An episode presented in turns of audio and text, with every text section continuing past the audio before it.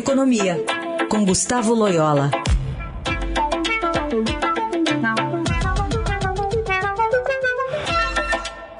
Oi, Loyola, bom dia. Bom dia.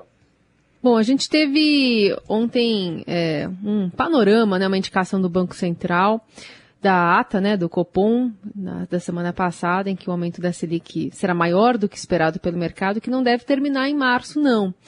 É, portanto, dá para se ter uma leitura de que só o segundo semestre pode ser que a gente tenha um arrefecimento da Selic? Bom, a, a ata deixa a, claro duas coisas, né? A primeira é que é, o processo de alta de juros não vai se encerrar é, na próxima reunião. Então ele é, vai continuar nas reuniões seguintes, né?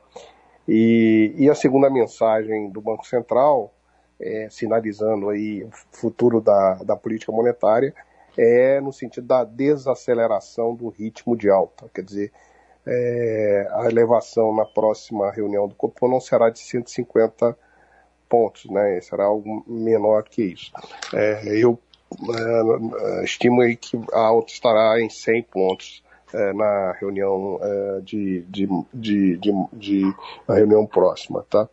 Então, assim, é, enfim, o Banco Central continua preocupado com a, com a questão inflacionária, né? Com as expectativas ainda é, bastante desancoradas, desgarradas, né? Em relação à meta e, e e o ciclo de, de alta deve, deve perdurar por mais tempo, é, encerrando em torno dos 12, 25, mais ou menos, é, lá para o mês de maio, né?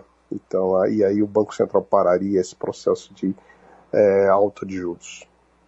O Banco Central também está aí aparentemente preocupado com essa proposta de emenda à Constituição dos combustíveis, que no Ministério da Economia é chamada de PEC Kamikaze no que, que ela pode impactar na, nas contas públicas? É, é uma PEC kamikaze. Ela realmente é uma PEC com forte conotação populista, né? E que, enfim, não, não, não, não ataca o cerne do problema, a questão da, da alta dos combustíveis, tem a ver com situações relacionadas ao mercado internacional do petróleo e também com a questão cambial é, e causa um rombo adicional nas contas públicas, conta, contas públicas que já estão é, bastante comprometidas, né? É, principalmente com medidas aí como essas, essas que é, vieram através de emendas constitucionais que é, praticamente destruíram o teto de gastos, né? É, e, e, e, também as chamadas as emendas do, do, do relator, né, que não tem transparência alguma, quer dizer, o orçamento é, tem sido mexido é, à vontade e, e, sem nenhuma preocupação aí com a questão da rigidez fiscal. Então há uma preocupação muito grande em relação às questões fiscais.